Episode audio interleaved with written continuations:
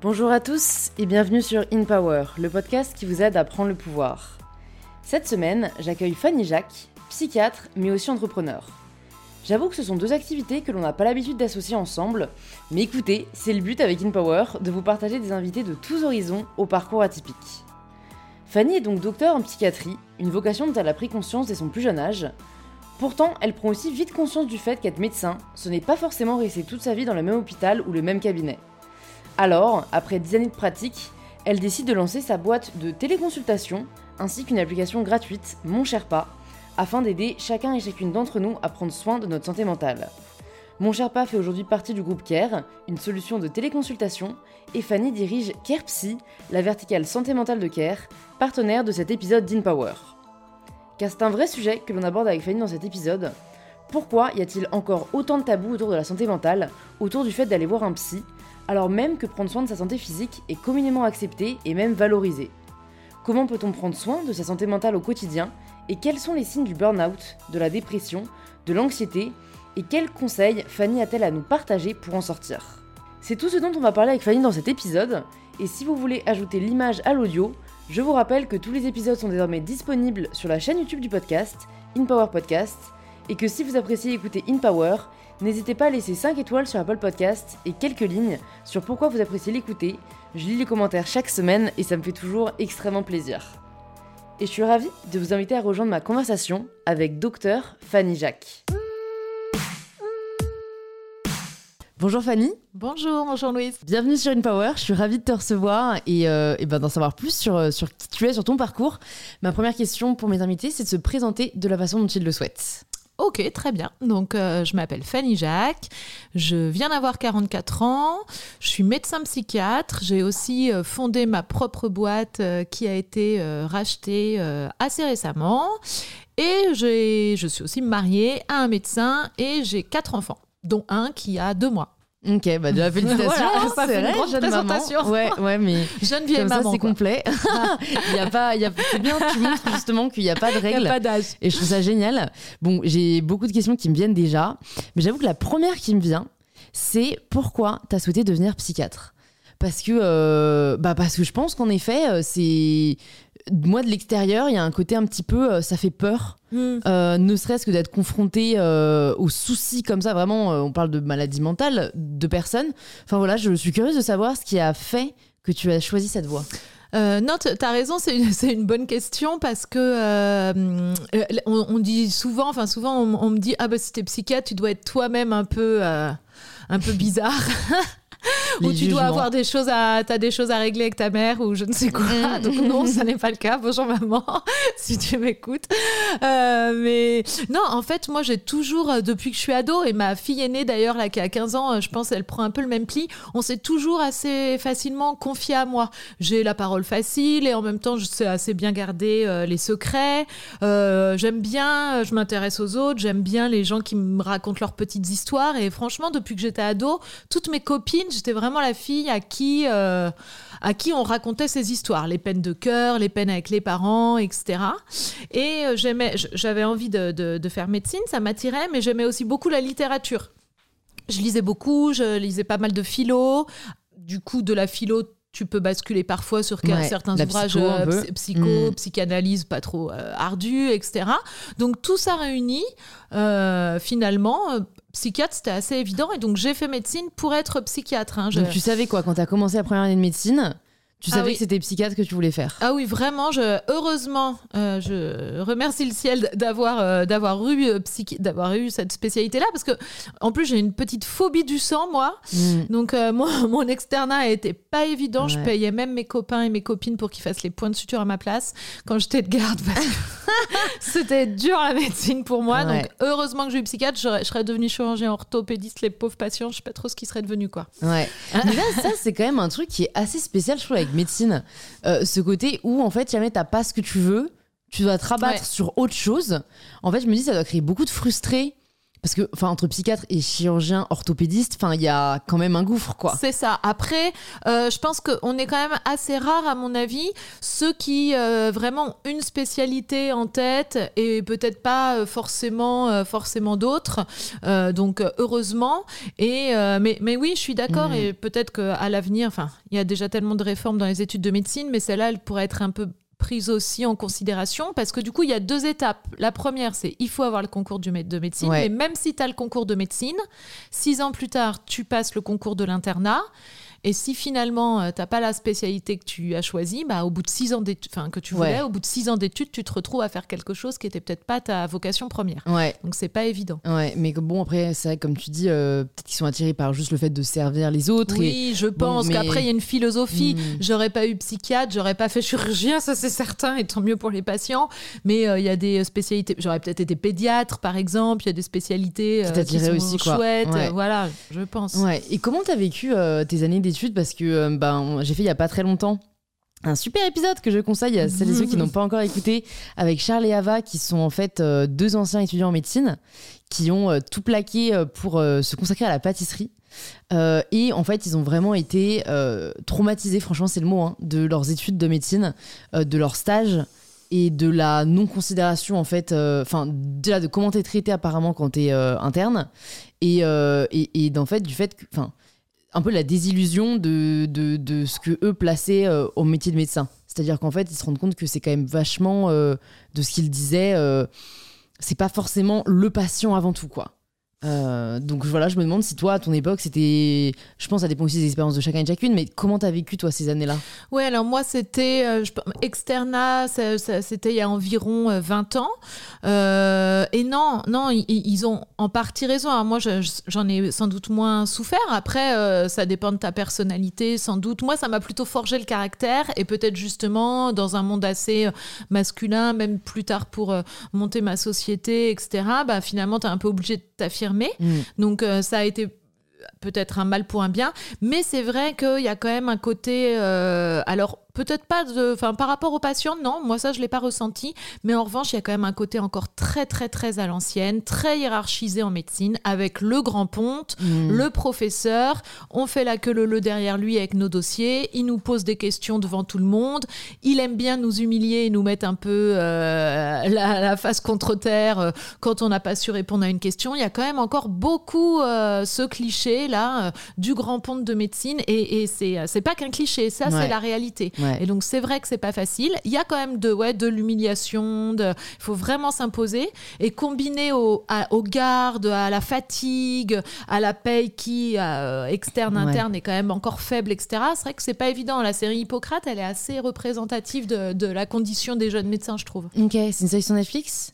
C'est euh, une série Canal, je crois, qui a été euh, qui a été écrite il y a deux saisons et qui a été écrite par un par un mec médecin. D'accord, Mm. ok. Bon, bah écoute, c'est bien, en effet, si ça, euh, ça peut permettre de s'en rendre Ouais, compte pour après faire évoluer les choses. Bon, après, ça, c'est la partie du coup un plus, plus négative, j'ai envie, j'ai envie de dire, euh, des études de médecine. Qu'est-ce que tu en retires peut-être quand même aussi de positif de ces, du coup, ces 8 ans? Alors en tout, c'est 10 ans. T'as- 10 ans. Alors si tu fais une spécialité médicale, donc 6 Ouais. années jusqu'à ton internat, général, les mêmes pour tout le monde, et ensuite 4 années de spécialité, donc moi en l'occurrence spécialité psychiatrie. Ouais. Voilà, donc 10 années en tout. Les 4 dernières années, finalement, tu te formes à ton futur métier, tu es interne, tu travailles toute la journée dans un hôpital, etc. Tu commences à être considéré, donc ça devient quand même très C'est une pratique, transition, c'est une bonne transition, voilà. Et sur les six premières années, euh, bah non, ce, quand je- ce que, ce que j'en retire, moi, quand même, c'est vraiment un, un noyau dur, amical et professionnel. euh, Vraiment, euh, moi, moi, c'est ça que j'ai aimé dans la médecine. Pour le coup, entre nous, Ouais. euh, on, s'entraide, on se serre les coudes. Il y a vraiment de la, beaucoup de solidarité. Moi, c'est ce que j'ai aimé. Et voilà, j'ai des amis que je garde encore, alors qu'on est, on, on se connaît depuis qu'on a 18-20 ans, des, des Mhm. amis étudiants en médecine. Il y, a, il y a beaucoup de solidarité. C'est quelque chose qui m'a plu, ça, moi, dans, ce- dans Ouais. ces études-là. Et niveau euh, enseignement, après, c'est vraiment. Enfin, si jamais t'aimais, euh, je me dis, la littérature, la philosophie, ça t'a pas trop manqué ce côté. euh, parce que moi, j'imagine ça vraiment très euh, pointu, quoi.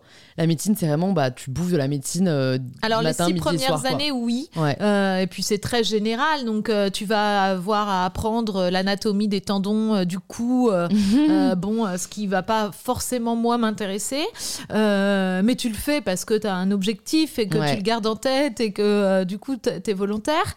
Et ensuite, enfin. Moi, ce que j'aime dans le métier de médecin, globalement, et j'espère que j'en suis un exemple, c'est qu'en fait, tu peux faire plein de choses. C'est, il faut pas se réduire. Tu peux travailler à l'hôpital, en clinique, euh, tu peux travailler en cabinet, mais tu peux aussi devenir journaliste. euh, Tu peux être directeur médical dans une société, dans un labo pharmaceutique. Tu peux rédiger euh, des articles. Tu peux faire de la radio, de la télé. Tu peux vraiment faire plein de choses et, et, et t'ouvrir à plein d'autres mondes. Donc, il faut vraiment y aller en ayant l'esprit. euh, Ouvert. Ouais, Mm. ouvert et, euh, et pas avoir peur et, et grignoter des trucs à droite à gauche parce qu'en fait, il y a plein de choses. Si tu te cantonnes pas à l'aspect trop médical, il y a plein de possibilités qui, qui s'offrent à Mm. toi. Et pourtant, c'est vrai que je trouve qu'on n'en a pas vraiment conscience. Je trouve qu'il y a beaucoup de milieux qui ont été un peu disruptés, comme on dit, et on se rend compte qu'il y a euh, 10 000 possibilités, où on n'a plus besoin de suivre des voies plus traditionnelles. Autant la médecine, c'est vrai que tu es la première que je rencontre qui a touché en fait à autre chose que la pratique simple, on va dire, mais qui déjà est très demandante, hein, mais du métier et qui s'est dit, bah en fait, je peux euh, ouvrir un compte euh, TikTok, euh, je peux créer ma boîte. euh, Exactement. il y en- et, il y en a et- peu. et c'est- alors sans aller euh, jusqu'à euh, jusqu'aux personnes dont tu parlais, bon, eux, ils sont devenus pâtissiers, donc là vraiment pour le Ouais. coup, ça n'a peut-être plus grand chose à voir. Mais euh, c'est vrai que bah, euh, on est peu à le faire. Et je pense Ouais. parce qu'on a peur, peut-être comme dans toutes ces professions où on est très euh, formaté, où justement on fait 10 ans dans un tunnel, comme les études d'avocat par exemple, où on est tel- en plus on est entouré de nos de comparses Ouais, ouais, ouais. partout, qui tout rentrent le tous un peu dans le euh, moule, quoi. voilà, donc tout le monde rentre dans le moule. Donc peut-être on n'y pense pas, on a peur de se lancer ou on n'a pas les occasions et on n'ose pas les créer. Mm. Mais euh, une fois qu'on se lance, une fois qu'on l'a créé l'occasion, on se rend compte que, que c'est génial et que Mm. euh, mé- médecin c'est pas du tout réducteur. Au contraire, on peut travailler partout, dans tous les pays. euh, et, euh, et sur plein de sujets différents. Donc Mm. ça, il faut l'avoir en tête si on a envie de se lancer. Ouais, ouais, et puis c'est vrai que franchement, je me rends compte, enfin là, je, je réalise, avant que je commence mes études, euh, les personnes qui me disaient qu'elles voulaient faire médecine ou qui étaient en études de médecine et qui en avaient pour voilà, euh, 8, 10 ou 12 ans, je me disais, oh là là, mais c'est tellement long, t'imagines passer 10 ans de ta vie à étudier et, et j'ai passé ce matin mon grand oral et du coup, Et voilà. j'ai bientôt terminé euh, mes études et c'est passé tellement vite Mais oui. que là, en fait, je ferais bien 4 ans encore. Mais voilà. C'est un truc de ouf, quoi. Voilà, peut-être message pour les personnes qui nous écoutent et qui euh, sont plus jeunes et qui ont peur des études longues alors qu'elles ont quand même envie.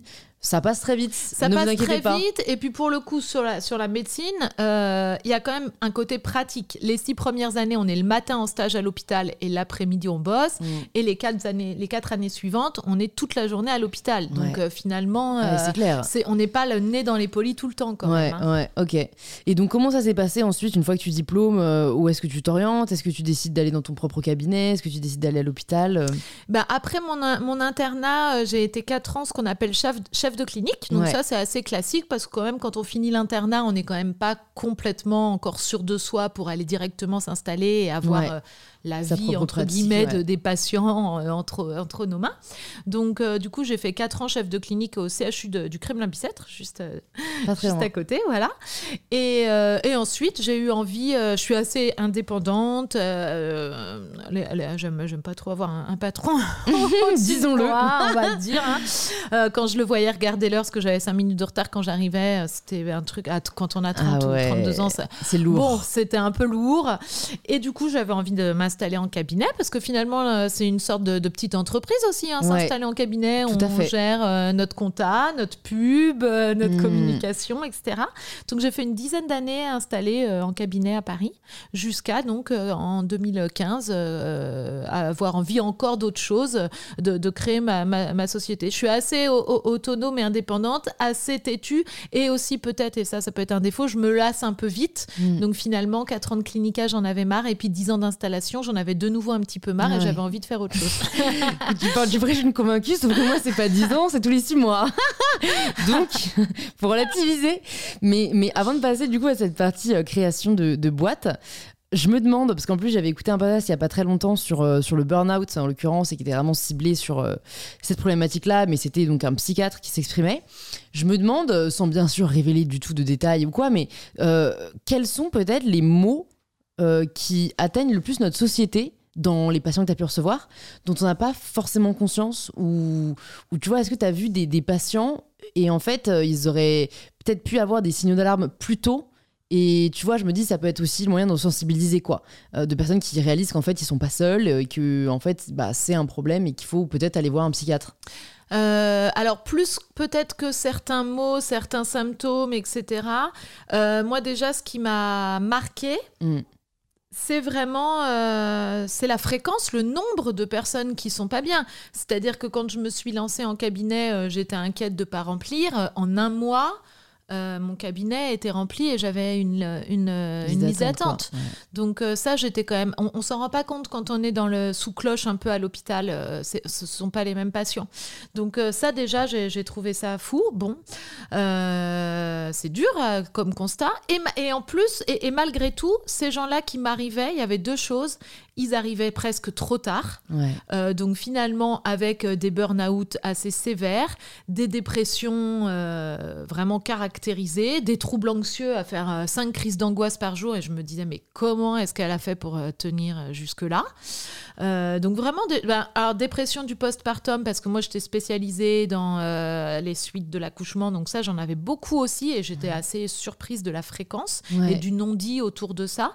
Donc voilà, vraiment, l'autre chose, c'est que je trouvais que les arrivaient quand même tard. Et enfin, le dernier élément, ça rejoint ce que tu disais, eh bien, euh, quand je voyais leur agenda, euh, régulièrement, je voyais qu'il y avait écrit rendez-vous chez le coiffeur et pas rendez-vous chez Docteur Jacques, quoi. Mm. Déjà, les gens ont du mal à venir et c'est pour ça qu'ils venaient tard. Et quand ils venaient, ils venaient en rasant les murs. Hein. Mm. Euh, c'était encore il n'y a pas si longtemps, il y a, a 5-6 ans. Enfin voilà, c'est quand même quelque chose, c'est pas du tout rentré dans les mœurs. Et en 10 années de pratique, j'ai pas du tout vu cette mentalité réellement changer, évoluer. Hein les, gens venaient tard, il fallait pas le dire, euh, et il fallait essayer de guérir vite pour que surtout personne soit au courant, quoi. C'est fou mm. quand même. Hein. Ça, je me rends compte vraiment. Euh, en effet, il y a tellement peu de gens qui disent euh, très naturellement euh, je vais voir un psychologue ou je vais voir un psychiatre. comme si c'était alors que maintenant moi je vois ça presque comme euh, de, de l'entretien tu vois on, bah, on va à la salle de sport. Pourquoi est-ce qu'on ah n'irait pas chez le psychiatre ou psychologue pour bah, entretenir aussi sa santé mentale quoi. on, fait je fais exactement le même constat que toi. On, est même fier de se dire j'ai un coach sportif je fais des abdos je vais à la salle de sport etc ça pour le coup on va en être très fier d'entretenir sa santé physique mais on a honte d'entretenir sa santé mentale. C'est assez euh, français. Euh, j'ai une amie en Argentine, qui, dans les pays d'Amérique du Sud, vraiment, c'est un passage obligé quand tu es ado. Euh, tu as le check-up médecin généraliste, les check-up gynéco, et tous les ans, un, check-up psy, en fait. Mm. Et c'est rentré dans les mœurs. Et ma copine, elle me disait, mais comment vous faites pour aller bien sans aller euh, déposer régulièrement euh, votre sac de boulets euh, chez le psy, quoi? C'est pas normal. Bah oui, mm. bah en fait, les gens vont pas bien. Mm.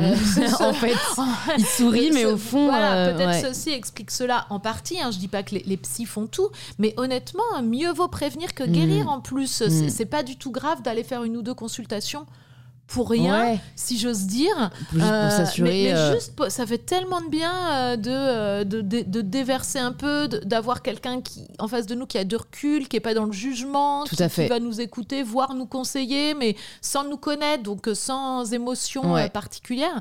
Moi, je trouve ça génial. J'ai du mal à comprendre encore pourquoi ça, reste si, si, tabou, si stigmatisé. Bah en fait, c'est stigmatisé. Après, je pense aussi, notamment pour les personnes de mon âge, qu'il y a le frein du coût. Oui. C'est quand même un budget. certain. Après, euh, après, moi, je connais des mutuelles qui, remboursent une partie des consultations euh, euh, psychologiques ou psychiatriques. Donc, il faut se renseigner. Il y en a plus que ce que l'on pense. mais mais c'est vrai que même, même au-delà de la barrière financière, il y a aussi vraiment la barrière du stigmate. Et, et c'est vrai que je ne sais pas ce qu'il faudrait faire pour la lever, quoi. Alors, c'est limite comme tu dis, au fait, offrir un check-up, quoi. Peut-être au bac, voilà, t'as ton bac, bah, ça allez, peut être la question. Séance de psy. Tout comme il y a moi là pour les mes enfants, je reçois, je sais pas quoi, j'aime les, j'aime mes dents. Tous les ans, c'est le truc du dentiste gratuit. Pourquoi est-ce qu'on pourrait pas faire ça Une journée gratuite pour, pour la psy? sur le coup, tu le disais, bon, il y a quand même des psychiatres qui sont en secteur 1, donc entièrement remboursés par la Sécu. C'est pas le plus fréquent, mais ça existe. À Paris, un peu moins peut-être. En province, oui. Donc il faut essayer de se, faut quand même se renseigner. Et moi, je pense que c'est quelque chose qui devrait être pris dès. Euh, évidemment, hein, je suis un peu euh, partie prenante. Hein, je, ne suis peut-être pas complètement objective, hein.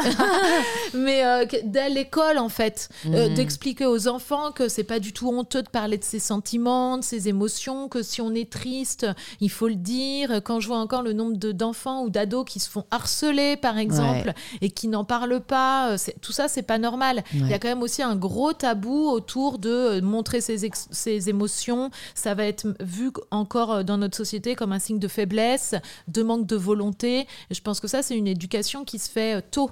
C'est vrai, c'est vrai. Après, il y a aussi, euh, mais ça, j'ai envie de dire, c'est vrai que c'est comme partout, mais il y a aussi bah, le vrai problème de la personne. Parce que moi, je me souviens être allée voir la psychologue scolaire, je pense en quatrième, troisième. Et fondamentalement, en fait, elle m'a tellement pas aidée, mmh. voire jugée, que ça m'a vaccinée pour le coup pendant quelques années, quoi. Euh, le côté où en fait bon bah elle va pas m'aider quoi. Et donc euh, malheureusement c'est vrai que comme ça si on a des premières expériences assez jeunes décevantes ça ne rassure pas. Oui tout à fait. Et... mais ça c'est pareil. Peut-être que euh, il faut en ce cas parce que ça peut arriver hein, c'est compliqué de, de, que ça fitte bien avec un psy. C'est pas du tout comme le cardiologue que tu vas voir une fois tous les cinq ans ou que sais-je encore. Et, il faut que le feeling passe. C'est pas toujours le cas. Mm. et quand on est jeune on n'ose pas le dire à la personne en face que le feeling euh, ne passe pas. Et donc peut-être qu'il faut que l'entourage ait bien ça en tête, que ça marche pas toujours du premier coup, et puis se dire aux jeunes, est-ce que ça a été? Si ça va pas, on t'en trouve un autre. Fais plusieurs essais.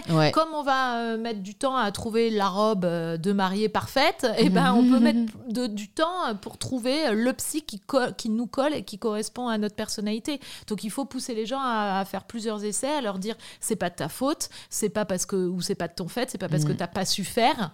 Va en voir 2, 3, 3, 4 et après on fait le point. Et... Carrément. Carrément, et en effet, c'est comme bah, les, professeurs, au final, voilà, on peut pas tous les aimer, ils ont pas tous euh, le langage qui nous parle à nous, et c'est, enfin, faut pas que ça nous décourage. Après, ce que je trouve bien, c'est que bah, grâce aux réseaux sociaux, il y a quand même euh, un petit peu une désacralisation de ce tabou, et puis même, je trouve que, mais ça, c'est euh, dans tous les cas une conviction aussi que j'ai, c'est que les médias et ce qu'on consomme jouent aussi un grand rôle. Et je me rends compte que dans les séries notamment, il y a quand même un, vraiment un renouveau. Euh, enfin voilà, moi je sais qu'en ce moment je regarde une série, c'est Ginny and Georgia sur Netflix. Mhm. Et euh, pour le coup, ça parle vraiment euh, de consultation psy, de beaucoup de problèmes que rencontrent les ados, troubles alimentaires, l'automutilation. Enfin, et en fait, ça en parle de manière vraiment vraie, réelle. Et je pense que c'est aussi grâce à ce genre de, de vecteur que les personnes qui regardent après, bah, mine de rien, inconsciemment, ça fait son bout de chemin et on se dit, bah, en fait, euh, voilà, si moi aussi j'ai des troubles alimentaires, bah, est-ce qu'il faudrait pas moi aussi que j'aille voir un psychologue? Est-ce que moi aussi, euh, si j'ai de l'anxiété, est-ce qu'il faudrait pas que j'aille voir un psychiatre? Tout à fait. Euh, je, suis contente, je trouve, sur les 3-4 dernières années, ça a un petit peu, les lignes ont un peu bougé. Tu parles de série, il y a eu En thérapie, là, oui, la série sur Arte, pareil, qui a bien fonctionné. Moi, je sais qu'il y a des patients qui m'ont dit, oh bah ça m'a aidé à me lancer. Je me suis dit, tiens, lui, il a comme moi etc. Euh, voilà, les, gens se sont projetés. Mm. Euh, les réseaux sociaux, euh, en effet, ce sont, des bons vecteurs. Il y a quelques mois, on avait fait un challenge qui s'appelait J'assume la psy, où on se prenait en photo avec une pancarte comme quoi on assumait la psy depuis notre divorce, depuis le lycée ou pour l'année à venir, etc. Et ça a vachement bien marché. On a vu que les gens, ils n'avaient pas trop honte mm. de se prendre en photo et, de, et de le partager. Et, de le partager. Donc j'ai trouvé que j'ai trouvé que c'était chouette. Bon, il faudrait que ça aille encore plus loin. Et puis bon, avec l'année de confinement qu'on vient de vivre, alors c'est dommage, hein, c'est euh, euh, c'est dommage de, de, passer par ça pour en arriver là. Mais néanmoins, on a quand même pas mal parlé de santé mentale. Hein. Euh, Emmanuel Macron en a parlé. Voilà, ça a été pas mal relayé. que la troisième vague, elle serait psychologique, etc. Les gens n'ont pas du hmm. tout été bien cette année. Ça a permis de déstigmatiser un petit peu euh, hmm. ce sujet, euh, d'aller consulter un psy quand même.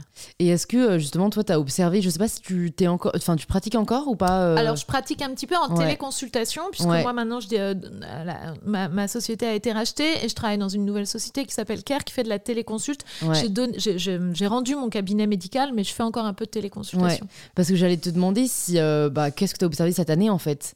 Qu'est-ce qui a changé? Quels sont aujourd'hui peut-être les, les, bah, justement les mots euh, qu'on suivi de ce confinement et que tu bah, observes Ce que j'ai pu observer sur cette année, bah, déjà ça a été vraiment, bah, hélas, hein, enfin hélas ou pas, mais une explosion de la demande. Hein. Alors peut-être que c'est parce que des gens qui en avaient besoin avant se sont enfin lancés euh, grâce, je mets des guillemets, euh, à, cette année, mais aussi euh, parce qu'il y a eu plus de demandes. Là, ce que j'ai observé vraiment, ce sont des gens sans aucun antécédent qui allaient très bien, sans voilà, sans fragilité particulière, euh, sans histoire de vie personnelle qui pourrait expliquer euh, des mm. failles, etc., se retrouver euh, ben, un peu au fond du seau, quoi. Pas bien du tout, avec une, L'OMS a appelé ça la, fatigue pandémique. Euh, c'est cette espèce de fatigue, de lassitude psychologique euh, qui touche n'importe qui euh, d'entre nous, du, plus vieux au, plus jeune, en passant par toutes les classes de la société. Vraiment, les gens, on, en met ras-le-bol et ça, ça, joue sur leur humeur. Ils font des dépressions, des troubles du sommeil, des burn-out parentaux aussi, pour ceux qui ont cumulé les enfants, le tétrail, etc. J'ai vu arriver vraiment des gens pour lesquels euh, il n'y avait vraiment pas de prédisposition à être fragile psychologiquement.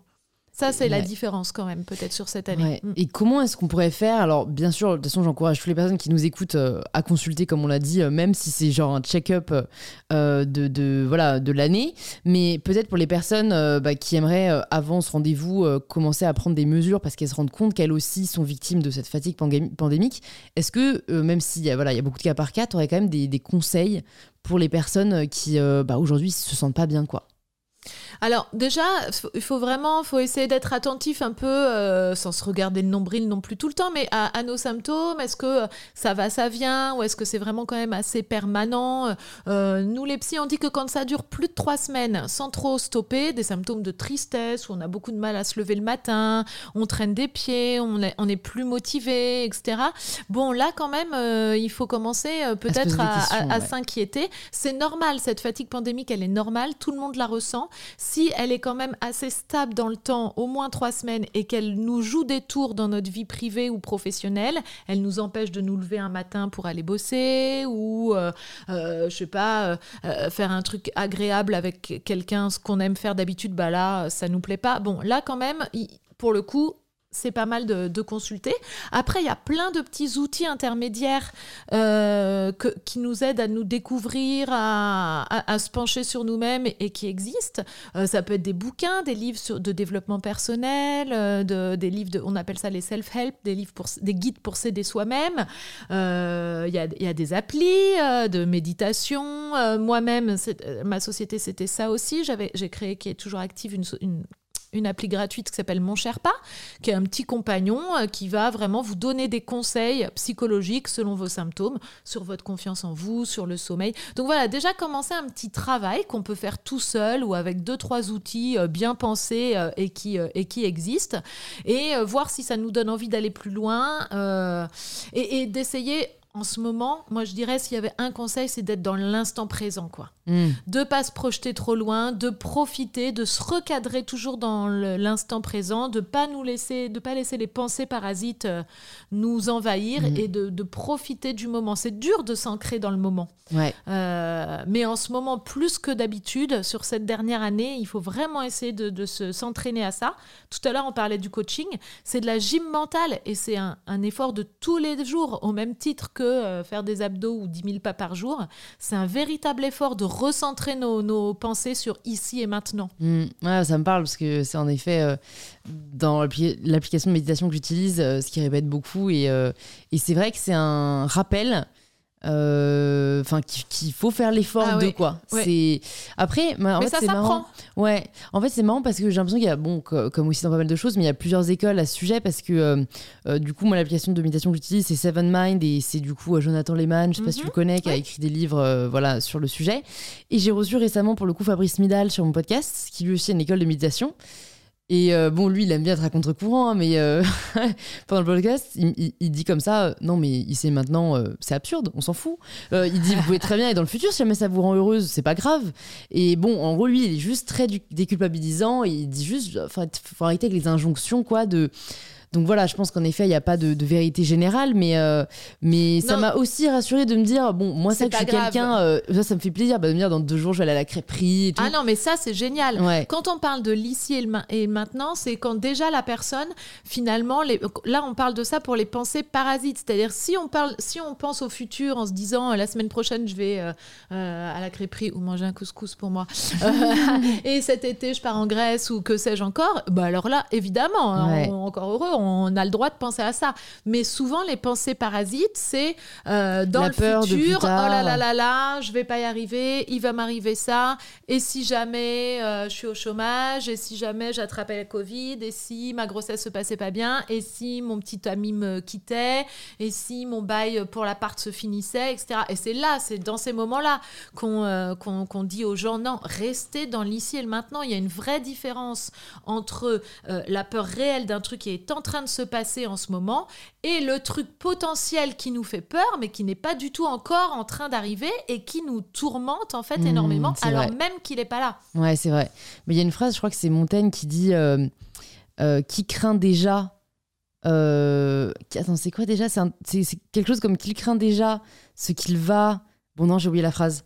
Mais en gros, il dit que si on craint déjà ce qui n'est c'est pas Ce qui passé, n'est pas encore là. en fait, on, on, on- bah, on se fait déjà du mal alors oui, que ce n'est même pas passé. parfois, Quoi. on peut le, ça s'appelle les croyances auto-réalisatrices, Mm. on peut le produire, on peut le provoquer. Mm. parce que euh, du coup on va pas être bien et euh, peut-être que même à terme on va pouvoir provoquer l'événement dont on avait peur et après on pourra dire ah j'avais raison Ouais. c'est arrivé mais ouais, finalement c'est parce qu'on a On l'a provoqué, quoi. on l'a provoqué euh, donc euh, ça c'est hyper important de se le mettre en tête en revanche pensez à la crêperie de la semaine prochaine ça on a carrément le droit et Ok, on y pense ça me rassure.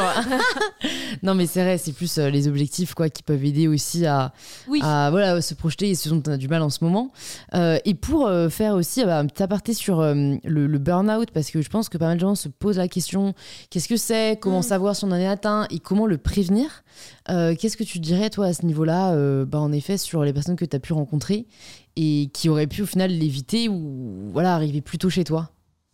Euh, alors, c'est vrai que ça, c'est pareil. Le burn-out, ce sont vraiment des gens qui vont arriver euh, assez tardivement parce que ils vont avoir un dommage collatéral du burn-out qui va être euh, la dépression ou des grosses crises d'angoisse ou même la drogue, l'alcool, etc.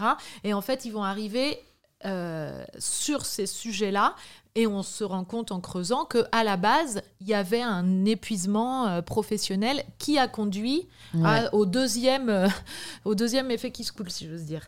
Et euh, donc le- prévenir le burn-out c'est vraiment se, se rendre compte il y, a, y a deux choses dans le, dans le burn-out. On est assez épuisé on est fatigué on a du mal à se concentrer à mémoriser et c'est pareil et ça c'est c'est pas ponctuel, c'est jour après jour. Euh, on a l'impression qu'on manque d'efficacité, on a l'impression qu'on accumule du retard, même si c'est pas forcément la réalité. Bon, voilà, un truc très professionnel. Et l'autre chose, c'est de la lassitude sur notre travail, sur les valeurs que ça représente. Notre employeur nous agace, euh, nos collègues euh, aussi. Avant, nous qui étions corporate, comme on dit, bah là, on l'est plus du tout. Euh, ça, c'est un truc assez important. On devient un peu agressif, irritable. Les valeurs de l'entreprise ou de l'hôpital dans lequel on Mm. travaille, si- s'il s'agit euh, d'un médecin, euh, nous agacent. Euh, voilà, il y, y a ce sentiment vraiment assez fort d'irritabilité, d'agacement vis-à-vis de la société, etc.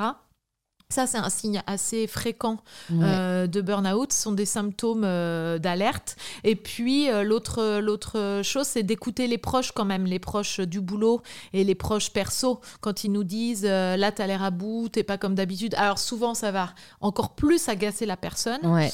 Et c'est pas facile, mais quand même, les proches en général repèrent les signes de burn-out presque avant, avant, avant nous-mêmes parce que nous, on est collé le nez à la vitre mm. et on se rend pas compte. Ouais on s'en rend compte quand c'est déjà quand même un peu tard et que vraiment là on est déprimé, on dort plus. Et euh, le souci c'est qu'en ce cas-là, euh, bah, quand on va voir le psy, en général c'est arrêt de travail, traitement médicamenteux, etc. Alors que euh, on aurait pu l'éviter. Ouais.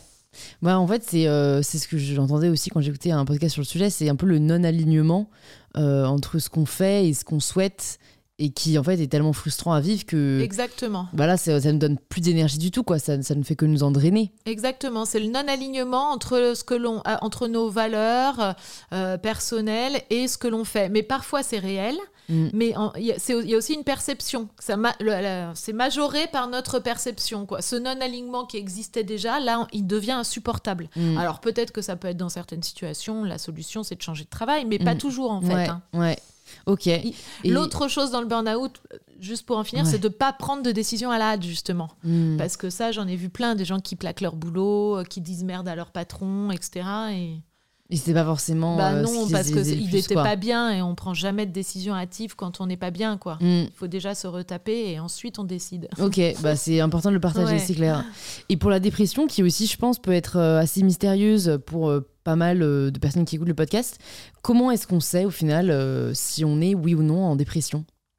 Alors, euh, comme je le disais tout à l'heure, pour moi déjà, c'est vraiment un état qui dure. qui dure, qui, qui va pas en s'arrangeant, même si ça fait des va-et-vient, finalement les périodes de moins bien sont de plus en plus fréquentes et celles de bien de moins en moins, qui durent au moins trois semaines. on se sent triste, sans vraiment de raison.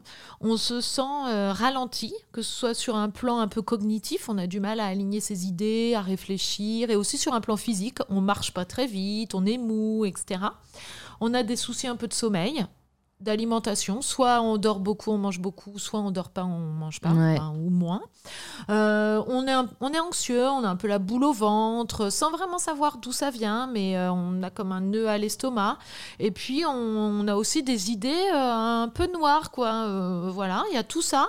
Et puis les choses qui nous faisaient plaisir d'habitude, bah, elles nous font plus plaisir, quoi. Justement, un resto avec les amis, ça nous fait pas plaisir. Emmener ses enfants au parc, ça va nous gonfler. On est irritable on est vite agacé, énervé. Voilà, mais ça peut être plein de petites choses cumulées. C'est pas forcément euh, le cliché de, celui qui pleure toute la mm. journée et qui a juste envie de se couper les veines. Hein. C'est pas du tout ça.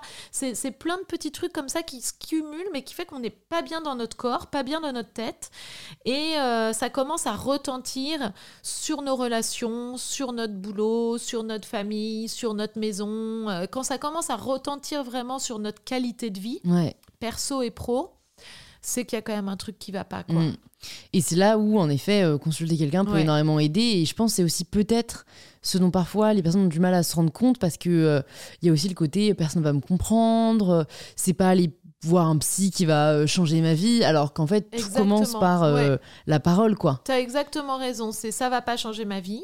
Et puis l'autre chose aussi, l'autre euh, cliché, c'est je vais m'en sortir tout seul. Je vais serrer les dents, parce qu'il il y a encore quelques générations, c'était quand même ça. C'est un effort de volonté, un coup de pied aux fesses et tu vas repartir. écoute, serre les dents, ma fille, quand même, je te trouve pas très volontaire. Tu as tout ce que hmm. tu veux pour être heureuse. Pourquoi tu l'es pas, tu l'es pas? Voilà, super et donc, euh, du coup, c'est pour ça que les, gens ne, vont pas consulter. Donc, il faut pas oublier que la dépression, c'est une maladie. Et que si on consulte justement un petit peu tardivement, on a vraiment sur un plan euh, neurobiologique des hormones et des neurotransmetteurs qui sont en chute, et notamment la sérotonine. Et ça, quand ça chute, c'est pas euh, un effort de volonté qui va vous la faire remonter. Hein. Mm. C'est un peu comme si on disait à une femme qui a un problème de thyroïde Ah, écoute, serre les dents, me fait pas suer, euh, remets ta thyroïde à plat et arrête de me faire suer avec ton hyperthyroïdie. Ben non, il faut prendre un traitement quoi. Mm. Ben, la dépression c'est pareil. À un moment donné, si on, elle est prise tardivement, la sérotonine elle baisse et on peut plus y arriver tout seul. Mm. Donc c'est aussi pour ça que c'est important de, consulter un médecin. Soit on le consulte suffisamment tôt et pour le coup il va vous donner des petits trucs et astuces tout bêtes du quotidien pour peut-être éviter que ça chute. Ou soit peut-être eh ben, c'est déjà un petit peu tard et en ce cas eh ben, il faut prendre un médicament qui va vous rebooster la sérotonine et c'est pas la fin du monde. Hein. Ouais totalement. Et après euh, le fait de parler avec un psychiatre ou un psychologue ça permet aussi de voir comment on en est arrivé là et euh, changer aussi ce qui a changé dans sa vie. Quoi. Exactement, peut-être changer certains comportements, travailler sur soi, prendre le temps de s'occuper de soi et euh, sortir de ce mauvais pas et surtout faire, en, faire de la prévention et faire en sorte ça, que ça n'arrive euh, que mm, ça n'arrive plus, peut-être et de faire plus être plus attentif à mm. soi-même. Ce que j'ai remarqué aussi, du coup, bah, depuis le premier confinement, c'est la hausse de l'anxiété. Et t'en parlais aussi, c'est peut-être lié à cette fatigue pandémique. Mais même moi, c'est vrai que je me suis vraiment surprise à, être plus dans, dans l'urgence, euh, tu vois, être plus euh, alerte, euh, avoir envie de faire encore plus parce que du coup, ben voilà, en effet, sentiment un peu de, de on a qu'aujourd'hui, on sait pas de quoi demain sera fait. Qu'est-ce que tu conseilles pour les personnes comme ça qui sont un petit peu anxieuses, peut-être pas au point d'avoir besoin de consulter toutes les semaines ou peut-être qui souhaitent juste commencer voilà à, à faire enfin des petits outils, tu vois, qu'on pourrait utiliser au quotidien pour soit baisser le niveau général d'anxiété, soit des moments T, quoi, de crise d'angoisse ou de crise de panique. Pour le coup, ça, je touche bois, j'en ai jamais fait, mais je sais que ça concerne pas mal de gens. Alors vraiment pour euh, les personnes qui sont un peu, oui, qui vivent, qui sont dans le stress euh, un peu permanent. Alors, ça va pas jusqu'à la crise d'angoisse, mais ils ont les doigts dans la prise, on va dire. C'est sympa, mais à un moment donné, euh, c'est quand même assez euh, épuisant. Euh, bah, c'est vraiment, sans être à fond dans le, slow life, mais voilà, d'essayer de, ralentir un peu, de s'en rendre compte. En fait, c'est vraiment s'observer. S'observer, c'est se comprendre. Et à partir du moment où on se comprend, on peut réussir à faire des petites modifications qui vont nous paraître minimes, mais qui, au quotidien, vont avoir un impact euh, réel. Mm. Donc tu, tu, tu parlais tout à l'heure de la, méditation. Un petit peu de méditation le matin, le soir, euh, c'est sympa, ça prend cinq minutes, ça fait vraiment du bien. Ou une petite séance de relaxation aussi. Euh, le matin, de se réveiller avec une pensée un peu positive, un truc sympa qu'on va faire dans la journée, avoir un petit objectif, ça peut être même prendre un café avec une copine, appeler sa mère, enfin voilà, c'est pas euh, obligatoirement quelque chose euh, d'énorme, euh, mais de se dire qu'on va avoir une chose chouette à faire. Le soir, se faire aussi un petit point. Il y a eu un moment, un livre qui a eu du succès sur, sur les kiffs, les, trois petits kiffs de la journée. Mm. si on n'habite pas tout seul et qu'on est à plusieurs, bah, chacun se dit ces trois kiffs. Ça a été quoi ton kiff? Ben, J'ai traversé le parc, il y avait du soleil, je me suis posé deux minutes sur le banc, ça m'a fait du bien. Et voilà, et penser tous les tu vas voir, tu essayes de faire ça. Au début, le soir, bah, tu vas pas avoir de kiff. Tu vas dire, oh, c'était quoi mes kiffs de la journée? Mince, j'en ai peut-être un, mais trois. Et ben alors en ce cas, le lendemain matin, tu te lèves et il faut absolument que tu te dises, n'oublie pas de kiffer quoi. N'oublie mm. kiffer, ça veut, ça, ça veut, c'est un mot qui signifie euh, prendre un petit peu de temps euh, pour soi, savourer en fait, savourer euh, la tasse de café bien chaude et les 10 minutes de, de avec la copine, la douche qui fait du bien avec le gel douche qui sent super bon. C'est tous ces trucs là. On parlait tout à l'heure de la pleine conscience, on est un peu là-dedans. Voilà. Et, et ça en fait, ça nous force savourer, à ralentir un petit peu. D'accord. Et, et c'est pas pour ça qu'on va être moins productif mm. et qu'on va plus rien faire et qu'on va passer en mode glandouille, je fais rien de la journée. Hein. Tout à fait. Évidemment que non. Mm. Non, mais c'est intéressant. Je sais pas si tu as, du coup, euh, j'imagine que tu continues à te documenter un peu sur. Euh, euh, bah, ce que Jonathan appelle la science du bonheur. Et j'ai fait un, deux épisodes de podcast avec lui d'ailleurs, où il parle de ça, il parle de, de la puissance de la gratitude. Mhm. tout à fait, bah, ça, va un peu ensemble tout ça. Non, mais c'est exactement ce que tu dis, les, trois, trois, kiffs du mhm. soir, c'est vraiment en effet pourquoi est-ce que tu es reconnaissant aujourd'hui en fait? Et, euh, et c'est vrai que euh, ça, je pense qu'on sous-estime. Bah, le pouvoir de cette habitude qui a été vraiment prouvé scientifiquement comme, euh, ben, je pense, boostant la sérotonine ou en tout cas contribuant à notre bonheur euh, de plus long terme. quoi. Tout à fait, hein, et c'est vraiment le même principe que de plutôt voilà que, que le, le, bonheur c'est pas un objectif, c'est le chemin en lui-même qui mène soi-disant au bonheur, c'est justement ça le, mm. le bonheur, c'est le chemin qui, qui y mène, c'est ce qu'on est en train de vivre et souvent euh, c'est quand on l'a plus le bonheur qu'on se dit merde, en fait, je l'avais, mm. je l'ai vécu et je m'en suis pas rendu compte. Ouais, c'est vrai, c'est vrai. Et mince, c'est trop tard, il m'est passé devant là. Et c'est pour ça que ça euh, et, et, donc ça, c'est voilà, c'est vrai que c'est super important la reconnaissance, la gratitude, les kiffs envers soi et aussi envers euh, envers les autres. Ça va réellement développer, euh, quand on le voit dans les IRM fonctionnels, donc, la neuroimagerie, où on voit qu'il y a des aires du cerveau qui vont se développer. Le cerveau, il est il est malléable, hein, c'est un mm. organe incroyable parce qu'il n'est pas figé et on peut développer des aires cérébrales propices au bonheur, ce qui est plutôt une bonne nouvelle. Totalement. Mais c'est de la gym, on en parlait tout à l'heure. On peut développer nos biceps, mais on peut aussi développer nos cerveaux, notre cerveau avec cette espèce de coaching mental du quotidien. C'est vrai, et ça, c'est vrai que je pense que les, les outils sont pas encore assez connus euh, de tous. Et j'ai écouté un autre podcast par un chercheur euh, américain euh, qui a écrit, je crois, de, Placebo Effect, ou tu vois, un mhm. livre comme ça, où il parle de la neuroplasticité et, de comment, en fait, lui définit, en fait, il parle de programmes. Et donc, comme quoi on aurait des programmes qui nous conditionnent et qui, nous conditionnent notamment bah, avant nos 7 ans qu'on va enregistrer, imiter de notre entourage. Et en fait, ces programmes peuvent être bénéfiques comme toxiques. Et s'ils sont toxiques, il faut faire un effort conscient euh, pour les déprogrammer et pour s'en reprogrammer d'autres, mais c'est quelque chose qui est possible. Et ça, c'est vrai que j'ai trouvé ça assez euh, incroyable que de se dire, en fait, euh, lui, il prenait l'exemple d'un livre qu'il avait à écrire, où en fait, il se mettait trop la pression, il avait envie que le livre soit parfait et tout, et puis en fait, il a commencé à programmer un peu dans son cerveau le côté qu'il aimerait que l'écriture de ce livre soit fun, rapide et je sais plus ce qu'il disait quoi, mais voilà en gros fun, rapide et facile et, qu'en fait, euh, il n'y a plus pensé après et que quatre mois après, il a fini le livre et il s'est dit en finissant le dernier mot Ah, mais c'est marrant, ça a été fun, rapide et facile et que c'est là qu'il s'est rappelé qu'en fait il s'était programmé comme ça. Et donc je trouve ça assez fascinant. Je suis ah pas encore euh, hyper à, jour dans ça mais c'est l'épigénétique en fait. Exactement et c'est aussi ça se rapproche euh, mais vraiment je t'invite à télécharger mon cher part regarde dans la thérapie des schémas. Euh, ça se rapproche de la thérapie des schémas ce dont tu parles. Je sais pas si, si tu vois un peu ce que c'est. C'est un peu c'est la même chose un peu que les programmes. Il y, y, a des schémas tous nos schémas ils sont ancrés en nous depuis fort longtemps. Il y a des schémas utiles et d'autres qui sont plus vraiment d'actualité à l'âge adulte. Mm. Le schéma utile, bah, on va prendre l'exemple du restaurant puisque c'est quelque chose qui nous, euh, qui nous parle perturbe beaucoup. euh, ben, euh, la première fois que tu vas au resto quand tu es enfant, tu vas comprendre que en fait, t'as pas besoin de te lever pour aller chercher ta nourriture, euh, que à la fin, c'est pas toi qui vas desservir et aller faire la vaisselle. Bon, une fois que tu l'as compris, c'est un schéma qui est acquis et à chaque fois que tu retourneras au, resto, tu te poseras plus la question, ce sera naturel, mm. tu iras pas faire la vaisselle ou tu n'iras pas faire toi-même ton œuf au plat. Voilà, c'est un schéma, il est ancré et heureusement, ça c'est un schéma utile. Mais il y a aussi d'autres schémas.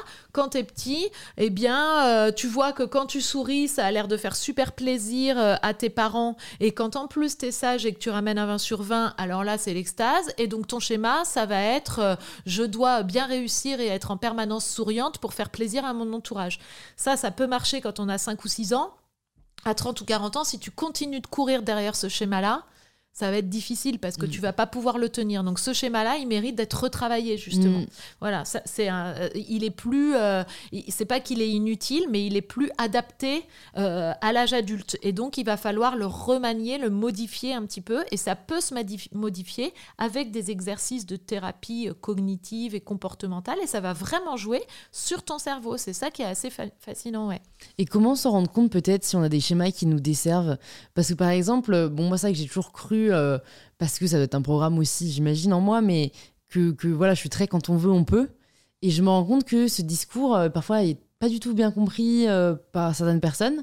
Et bah, big up à, ma cousine si elle écoute cet épisode, mais elle, je sais que elle va tout le temps me dire, mais un truc qui m'énerve au plus point, elle me dit non mais attends, moi je suis vraiment la pire, mais je peux rien y faire, quoi. mon père était comme ça, moi je suis comme ça. Et, et donc notamment sur le fait qu'elle oublie tout le temps les choses, et je lui dis bah Attends, mais si jamais tu oublies les choses, fais-toi des listes. Entraîne-toi. Pour moi, c'est hyper simple. Si t'as un problème, trouve une solution.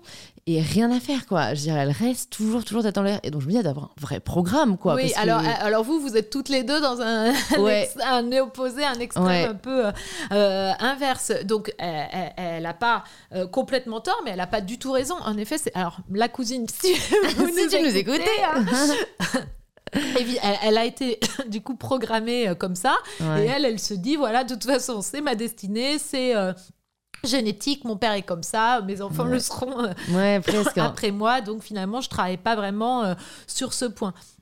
Donc le schéma, il est euh, pour se rendre compte que notre schéma il est pas vraiment adapté, c'est qu'effectivement il va nous on, va avoir toujours les mêmes histoires qui se répètent quoi. Ouais. Alors peut-être euh, cette cousine qui va euh, en permanence oublier des choses, mais à tel point que ça va quand même lui porter préjudice. Quelqu'un qui va toujours se faire être attiré par les mêmes personnes et se faire quitter euh, par euh, ces mêmes personnes dont on va dire ah bah elle n'est pas bonne pour moi mais n'empêche que je me remets avec la même personne ou euh, qui vont toujours rater pour les mêmes raisons leurs entretiens d'embauche enfin il y a quand même un certain une certaine répétition mm. dans la vie et alors en effet il y en a qui vont se dire punaise j'ai vraiment pas de chance ça n'arrive qu'à moi j'ai un chat noir ou mes parents étaient comme ça et donc bah, je laisse tomber ça y est je, je suis condamnée à être célibataire parce que de toute façon, je tombe toujours sur les mêmes types, ils sont pas bons pour moi et je le sais et ça recommence quand même. Et eh ben non, c'est pas vrai, on n'est pas du tout condamné. Euh, on n'a pas un chat noir, c'est pas que génétique et donc on peut faire des choses. Quand on voit qu'il y a un schéma qui se répète et qui nous plaît pas et que ça nous fait pas du bien, on peut mmh. vraiment travailler sur soi. Après, le quand on veut, on peut, c'est pas complètement vrai non plus dans tous les cas. Par exemple, hélas, quand on veut sortir d'une dépression, on peut pas toujours le faire tout seul. voilà, donc, euh, voilà, donc euh, c'est juste milieu de mesure, entre tout ça, évidemment. Non, mais je me rends compte maintenant aussi de la limite de ça. Mais c'est vrai que c'est assez fou euh, de se rendre compte, en effet. Euh, et ce que je trouve aussi assez. Ça paraît, j'ai du mal encore à me situer par rapport à ça, mais c'est le côté où parfois, en fait, c'est enfin, des épisodes difficiles de nos vies, mais qui au final.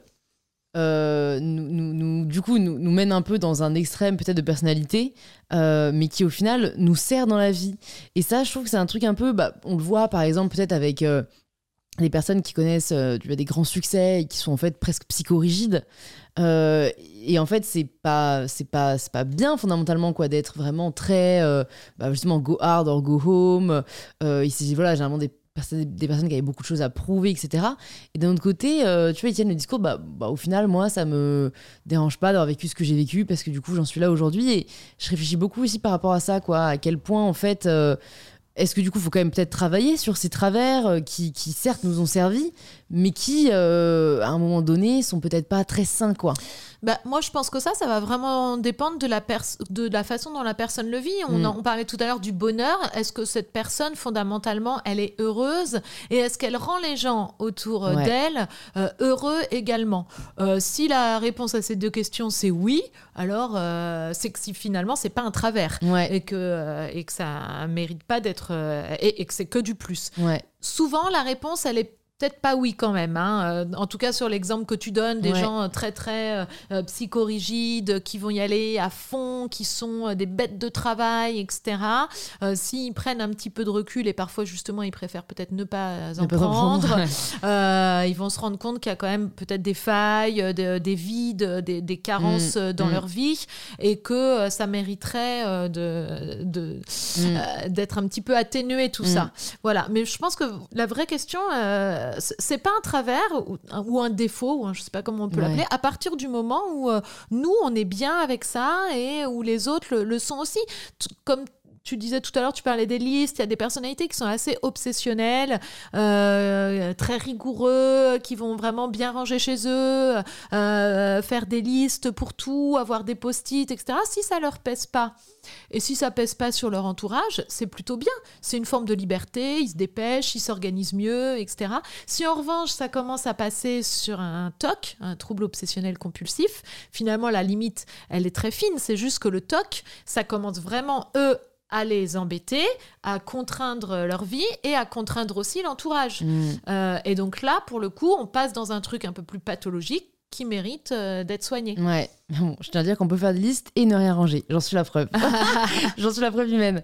Est-ce que peut-être pour euh, que les gens puissent se projeter, j'aimerais bien, c'était un exemple complet J'aimerais bien si jamais tu as un exemple concret, peut-être de quelqu'un euh, que, tu as accompagné, euh, qui avait un programme euh, ou un schéma, comme toi tu utilises comme terme, bah, voilà, qui, qui, ne le servait pas, qui le desservait, et comment vous avez réussi ensemble à le changer, à le modifier, et qu'est-ce que ça a pu changer dans sa vie? Euh, alors oui, c'est un, type, euh, c'est le type d'exemple. alors là, ce dont on parle, ça s'appelle la thérapie cognitive. Euh, la thérapie cognitive, c'est les cognitions, ce sont les pensées. C'est ce dont on, parlait tout à l'heure, c'est la gymnastique mentale. Essayer vraiment de, transformer un peu nos pensées pour transformer nos comportements. Tout à l'heure, tu, citais Montaigne. Moi, te cite Nietzsche qui dit en gros, hein, il n'y a pas d'événement, il n'y a que des interprétations d'événements. Tout, tout événement, gay ou triste, euh, ça va dépendre de la façon dont on le vit. Je prends le, truc extrême, euh, un décès.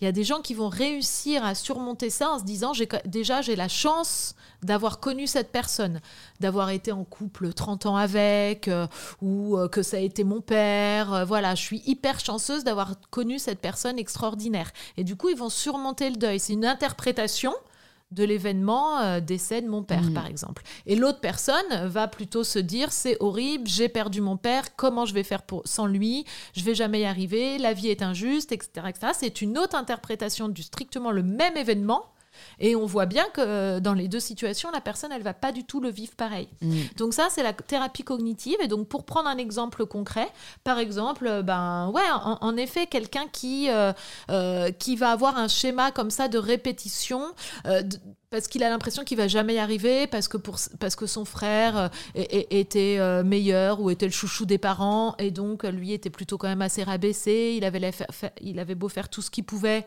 ça n'était jamais assez, bah, il a gardé ça à l'âge adulte, et donc de toute façon, il va toujours interpréter les événements d'une façon négative et dirigée contre lui son patron euh, fait la tête, lui va se dire oh là là là là, qu'est-ce que j'ai encore fait comme connerie mm. euh, Je voulais lui demander un RTT, bah du coup finalement je lui demande pas. Euh, il va pas se dire peut-être que mon patron a la grippe quoi, et que du coup il est pas bien. Donc ça, le travail qui est à faire, la thérapie cognitive, ça s'appelle les colonnes de Beck. On va marquer toutes les situations de la journée. L'écriture c'est hyper important aussi en thérapie c'est un autre bon conseil. On marque toutes les situations de la journée qui nous ont un peu impacté. Je reprends cette histoire de patron. Je croise mon patron, il fait la tête. Donc ça, c'est la situation. Quelles sont les émotions que j'ai ressenties? De l'angoisse, de la culpabilité. Ah, on se dit, ça y est, ça va être pour ma pomme. Mm. Euh, de la peur. Ça, ce sont les émotions. J'ai le cœur qui battait plus vite. Quelles sont les pensées que j'ai eues? Mon patron me fait la tête, j'ai pas dû bien clôturer le dossier, euh, machin truc, euh, je, vais, devais prendre un RTT, je vais pas le prendre, j'en ai pas fait assez, je ne suis jamais à la hauteur, avec moi c'est toujours nul, voilà. Donc ça c'est notre, interprétation de pensée qui vient de notre schéma. Et puis bah après quand on va se poser, on va dire bah, quelles sont les pensées euh, parallèles, une autre interprétation de l'événement que j'aurais pu avoir? Mon patron a mal dormi, il s'est fait larguer, il a la grippe, euh, il n'est pas content, mais pas à cause de moi, mais parce que euh, ma collègue a mal fait son boulot. Voilà, tout ça, c'est d'autres interprétations de pensée qui sortent de mon schéma, qui sont pas dirigées contre moi et qui sont, c'est pas du positivisme, c'est pas de la pensée positive. Ces pensées, elles ont autant de chances. Euh, d'être euh, la, bonne théorie que la mienne finalement. Mm. Donc c'est juste ça, s'ouvrir à plein d'angles de vue, de pensée. Et à mm. force de faire ça, et au début il faut le faire par écrit, mm. et ben finalement les nouvelles pensées elles vont remplacer un peu les anciennes. En tout cas on se dira ah Fanny arrête de penser tout le temps contre toi peut-être que ton patron, il a la gastro. Mmh, ouais, ouais, c'est clair, c'est clair. Non, mais c'est vrai que c'est, je pense, que c'est tellement utile de repérer peut-être quels sont euh, nos propres travers euh, ou voilà euh, nos propres schémas. moi, je sais par exemple, j'en ai un. je rigole parce que vraiment, c'est, c'est, toutes les personnes autour de moi me disent, mais c'est, c'est dingue quoi. J'ai vachement de mal à passer à autre chose quand j'ai un truc aurait pu se passer autrement je suis très euh, oh mais seulement on avait fait à ça. refaire le ah ouais et, et, et vraiment euh, je, je, je, vais le enfin voilà je vais refaire des scénarios dans ma tête de Oh putain, mais si le monde avait fait ça, ça aurait fait ça. Comme si j'avais une autre chance Refaire de. en boucle Alors le passé, que non, quoi. Et, et, ça, j'ai pas encore trouvé, quoi, de. À part euh, serrer les dents et me dire, bon, cette, cette, pensée, elle te sert ou pas? Non, bon bah dégage-la. Mhm. Ça marche sur le moment. bien, ouais. Voilà, c'est. Je ça me dis maintenant, mais ça revient parfois à des moments où on en reparle et je sens que c'est encore. Euh, et la, la blessure est encore là, quoi. c'est sans doute un schéma. Souvent, quand l'entourage nous dit ah là là, mais avec toi, c'est toujours pareil, etc. En général, c'est le signe qu'il il faut peut-être quand même Ouais. se pencher un peu Ouais. sur euh, le sujet. Mais déjà, ce que je trouve très bien euh, pour toi, c'est que tu t'en es rendu compte. Souvent, Mm. on dit que quand même, euh, quand on se rend compte, on, a on est déjà un peu à moitié, euh, À moitié guéri. à mo- à moitié guéri. Euh, ta méthode de, de te remettre dans le moment présent, de te dire ça sert à rien, c'est euh, une bonne méthode. Peut-être que maintenant euh, aussi de se dire, bah, justement, comment faire. euh, c'est l'idée de, de tirer, euh, non pas de refaire le scénario euh, maintes et maintes fois. hein. On dit toujours que l'homme un peu déprimé vit dans le passé, l'homme anxieux vit dans le futur et l'homme heureux vit dans le pré- présent. Donc là, ça va finir par te déprimer de repenser, mais plutôt de réfléchir à pourquoi euh, ça n'a pas marché, peut-être de l'écrire, quelles ont été peut-être les erreurs, les mauvais événements, les circonstances qui ont fait que, et de bien les garder en tête pour la prochaine fois et de se dire, bon, bah, j'en tire du positif de ce truc-là. Ouais. Oui, j'aurais pu faire ci, j'aurais pu faire ça, mais maintenant c'est fait. Et ben là, maintenant je l'enregistre pour que la prochaine fois, je tire un enseignement. euh. Hmm. Là, c'est pareil, c'est finalement une autre interprétation du même euh, événement. hein. Jamais un échec, toujours une leçon. Exactement. Bon, je pourrais parler longtemps de ces sujets parce que je trouve ça passionnant. Bah. Mais j'aimerais bien qu'on en vienne un peu à du coup la création de ta boîte et bah en fait qu'est-ce que tu t'es dit quoi après ces ans de pratique? Est-ce que tu avais déjà une idée en tête de ce que tu voulais créer? Bah, on a déjà finalement un peu tout évoqué euh, Ouais. ensemble, donc euh, euh, sans, sans dire les mots, mais c'est très bien parce que euh, moi, il y avait deux choses. Quand je voyais mes patients, je trouvais que déjà ils avaient trop attendu avant de venir me voir, euh, que du coup ils n'étaient pas bien. Et la deuxième chose, bah, je les voyais pas assez fréquemment parce qu'on a des grosses listes d'attente chez les psys, et donc je les voyais peut-être toutes les euh, 3-4 semaines et c'était pas assez. Mmh. Je voyais bien, je leur serrais la main et ils me disaient oh là là, comment je vais faire pendant 3 semaines sans vous voir, etc. Mmh. etc. Et donc, du coup, je me suis dit, ben, il faut, il faut des, des outils euh, pour, un, que je vois, réussir à ce que je parle plus souvent avec mes patients, et deux, si c'est pas moi, mais qu'ils aient un petit compagnon euh, quand même. Donc, le premier outil, c'était quoi? Ben, Peut-être parfois faire de la téléconsultation, parce que euh, trouver une place à mon cabinet en physique, c'est difficile. En revanche, les téléconsulter, quand je suis chez moi, je m'enferme dans une pièce, je prends une demi-heure pour faire une téléconsultation, Mmh. c'est beaucoup plus simple. Ouais, c'est vrai. Donc déjà, ça me permettait de les voir un petit peu plus fréquemment. Et la deuxième chose, c'est que ben, quand je suis pas là, quand je suis pas dispo, quand c'est le dimanche ou qu'il est 3 heures du matin et qu'on n'est pas bien, et ben avoir un petit outil compagnon qui regroupe finalement euh, tout un tas de petites techniques euh, qu'on a dans la bibliothèque, plus Internet, plus l'appli de méditation, etc. Mais là, vraiment, un truc où il y a déjà tout Mm. la thérapie cognitive, la thérapie des schémas, la méditation, la relaxation, euh, des exercices, des podcasts, des vidéos explicatives sur les symptômes, etc. Et donc ça, c'était une appli, mon cher pas. Voilà, Mhm. donc j'ai vraiment créé ma boîte en me disant, ces personnes-là, ben, on les accompagne pas assez souvent, pas assez longtemps, et elles sont trop souvent euh, toutes seules. Donc trouvons des outils digitaux euh, pour nous remplacer quand on ne peut pas. Mm. Et en plus, ça va dépoussiérer un peu la psy. Parce qu'il y a aussi ce côté-là, et ça, c'est aussi ça qui fait que c'est stigmatisé la psy. Euh, moi, les gens, quand ils me voient, ils me disent Oh, ben, je vous imaginais pas comme ça. Ils m'imaginaient euh, le vieux bonhomme avec le costume en tweed, là, qui sent la Les naphtaline. petites lunettes. euh, les petites lunettes dans mon truc avec les toiles d'araignée dans le noir avec mon, mon divan et euh, imaginez pas il m'imaginait pas du tout comme je- j'étais Alors, je me disais de digitaliser avec des outils numériques la psy ça va lui faire du bien ça va lui donner aussi un petit côté euh, Pepsi euh, dont on a besoin Ouais. dans notre spécialité hein. Et donc du coup tu as créé ça en 2015. voilà exactement jusqu'en Ouais. 2020 Ouais. et puis en 2020, euh, notre société, et c'est top, avec toute ma petite équipe, on a été racheté donc par Care, qui Ouais. fait aussi de la téléconsultation et qui voulait faire une verticale santé mentale. Bah, ils ont été bien inspirés, hein, puisque la santé Ah mentale, c'est d'actualité. Ouais. Et enfin, et tant mieux. Et du coup, je continue de travailler euh, avec eux Ouais. pour euh, justement pour déstigmatiser, pour continuer de travailler, de déployer des outils euh, de, de psy, Ouais. pour montrer aux gens qu'en en fait, il faut être fou pour pas consulter. C'est une un très bonne tagline ça. Voilà. Vous seriez fou de ne pas consulter. J'aime beaucoup. Voilà, et que euh, justement, euh, co- consulter ou avoir une appli euh, de méditation ou euh, de mon Sherpa Mm. ou je ne sais quoi sur son téléphone, et ben c'est euh, c'est top. C'est hyper important de, de prendre soin de notre psychologie et ça marche, quoi. Ouais, c'est clair. Bah écoute, je suis ravie que tu partages ce, messa- ce message. J'ai quelques petites dernières questions pour toi. Euh, tu as, brièvement abordé euh, le sujet des livres et des petits livres de self-help qui peuvent aider. Est-ce que tu penses à certains en particulier que tu aimerais recommander? Alors, j'ai peut-être pas de titre précis, mais la collection, euh, je peux dire des. Ouais, tout à fait, ouais. Euh, c'est la collection Odile Jacob et ça s'appelle Les guides pour s'aider soi-même. D'accord. Euh, donc, et, et donc c'est assez très sympa. Donc tu as comment sortir de de la dépression, comment sortir de la- l'anorexie, arrêter de fumer une bonne fois pour toutes, vraiment toutes les Ouais. thématiques. Ouais. Et euh, ça va être bah, les exercices que tu vas retrouver sur les applis, mais donc sous forme de bouquin. On- Il y a les colonnes de bec, par exemple, dont je, dont je te parlais, écrire euh, nos pensées, nos émotions, euh, les, nou- les pensées alternatives, etc. Voilà, plein d'exercices assez pratiques Ouais. pour, peuvent aider. pour aider. Ok, super. On parlait un peu de routine sportive et de l'impact que ça peut avoir sur notre santé mentale et vice-versa. Est-ce que toi, tu as une routine qui te permet bah, d'aller bien, tout simplement? Alors euh, moi, je, je devrais pas le dire, mais je suis vraiment pas très sportive, donc euh, je sais que c'est Non, bon mais attends, euh, soi, pas du tout. Moi, moi, je trouve ça génial de montrer qu'il n'y a absolument pas de schéma. C'est Voilà, Pour le coup, c'est chacun bon, fait ce qu'il Alors, aime. j'assume, je ne suis pas du tout sportive, j'ai jamais réussi, j'ai essayé, mais à, à passer au moment où ça me fait plaisir. Mon Mm. mari, qui est très sportif, me dit toujours, mais je te jure, tu vas y arriver, j'ai l'impression que je vais courir 150 km et que toujours pas le déclic, il sera toujours aussi, hein. pas là, quoi. Ouais, non, Donc non. non, je n'y arrive pas. Le truc du plaisir, je dois pas l'avoir. Donc euh, ça, j'ai laissé tomber. En revanche, ma routine, c'est celle des petits kiffs dont je te parlais. Ouais. Vraiment, tous les matins j'y pense et tous les soirs, ma dernière. Il faut que tous les matins je me lève avec une pensée assez positive et tous les soirs je me couche avec une pensée assez positive pour faire des bonnes nuits et des bonnes journées. Et tous les matins je me dis les trucs que je dois faire, etc. Bon, ça comme tout le monde, mais surtout, qu'est-ce que je vais envie, j'ai envie de faire, quels vont être les trucs sympas de ma journée. Et vraiment, je me focalise là-dessus, à essayer de trouver des petits moments là en venant te voir. Il y a eu un rayon de soleil, il y avait des petites maisons là dans ton quartier, c'est très sympa.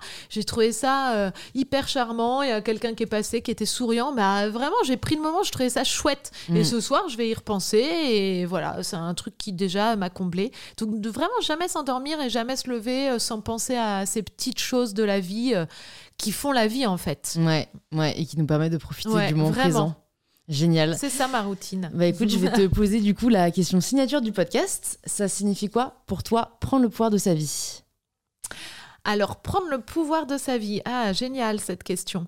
Euh, tu disais tout à l'heure, quand on veut, on peut. Alors, j'irais peut-être, je serais un peu plus nuancée euh, que toi, mais en tout cas, oui, je suis quelqu'un d'assez volontaire.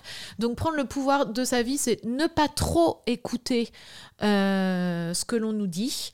Euh, rester intuitive, euh, sans, essayer de s'écouter soi, sentir au fond de soi euh, nos limites aussi, hein, parce que justement parfois on peut et on et n'y arrive pas parce qu'on a des limites et c'est pas grave. Donc prendre, c'est ça aussi prendre le pouvoir de sa vie, c'est s'assumer, assumer nos limites, nos forces, nos faiblesses, savoir jusqu'où on peut aller et jusqu'où on peut pas aller et c'est pas grave.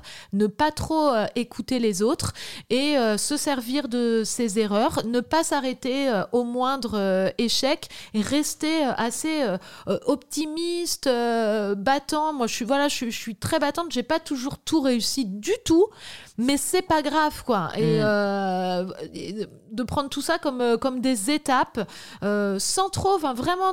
Ça, mon mari, ça va le faire rire parce qu'il me dit oui, enfin, tu devrais quand même écouter un peu plus. Voilà, ne pas trop écouter les autres, quand même, malgré tout. Écouter son intuition, sa, sa force intérieure, Ouais. c'est important, ça. Super. Bah, merci beaucoup Fanny pour euh, toi, tous ces mots de sagesse partagés sur InPower. pour les personnes qui veulent en savoir plus sur toi, sur euh, ce que tu fais, où est-ce que tu veux qu'on les redirige? Eh bien, euh, vraiment, moi, je serais ravie que ces personnes-là puissent télécharger mon Sherpa, Ouais. puisqu'il y a 160, 170 exercices que j'ai écrits qui sont gratuits. Ouais, Donc, euh, tout génial, est il n'y a pas de gratuit. raison. Ouais. Euh, donc, euh, d'un côté, c'est me connaître, peut-être elles en apprendront plus sur moi, puisque c'est moi, cette petite voix qui parle. Voilà. Et puis, qu'elles n'hésitent pas aussi à me, à me contacter sur le compte TikTok qui est Dr. Feelgood. Voilà, ça aussi, à 44 ans, j'ai un compte TikTok. Je suis trop fière de moi, je tiens à le dire. C'est ma fille, elle, elle rigole bien. Et donc, voilà, ce compte TikTok Dr. Feelgood, c'est pour essayer de donner plein de conseils comme on l'a fait aujourd'hui Ouais. sur tous les troubles psy. Moi, je trouve ça génial que sur TikTok, je vois qu'il y a des jeunes qui s'intéressent au sujet et j'avais envie de médicaliser un peu pour pas que euh, ce soit aussi n'importe quoi. Ouais, il y a beaucoup de gens- mise voilà. aussi. quoi. Exactement, Mm. donc il faut faire attention. Donc voilà, n'hésitez pas à aller sur, sur ce compte. Ouais. Euh, no- normalement, c'est pas de la mésinformation, Non. ce sont des informations C'est médicales. fiable, Voilà. super. Bah, je mettrai tout ça dans les notes du podcast et j'espère à très vite. Oui, à très vite. Merci à toi. Au revoir. Si vous entendez ce message, c'est que vous avez écouté l'épisode jusqu'au bout, et pour cela, je vous dis un grand merci. C'est peut-être que l'épisode vous a plu, et si c'est le cas, je sais que l'on n'y pense pas toujours, mais ça fait toujours très plaisir de voir vos stories en train d'écouter le podcast ou de le conseiller autour de vous. C'est ce qui permet au podcast de grandir et de laisser aussi 5 étoiles sur Apple Podcast en écrivant quelques lignes pour nous dire ce que vous avez apprécié dans cet épisode, mais aussi ce que l'on pourrait améliorer. Cet épisode est déjà fini, mais heureusement, il y en a déjà beaucoup d'autres disponibles sur InPower. Plus de 150 sont déjà sortis et ils sont tous disponibles directement sur l'application que vous êtes en train d'utiliser. Et je vous dis à très vite pour un tout nouvel épisode d'InPower.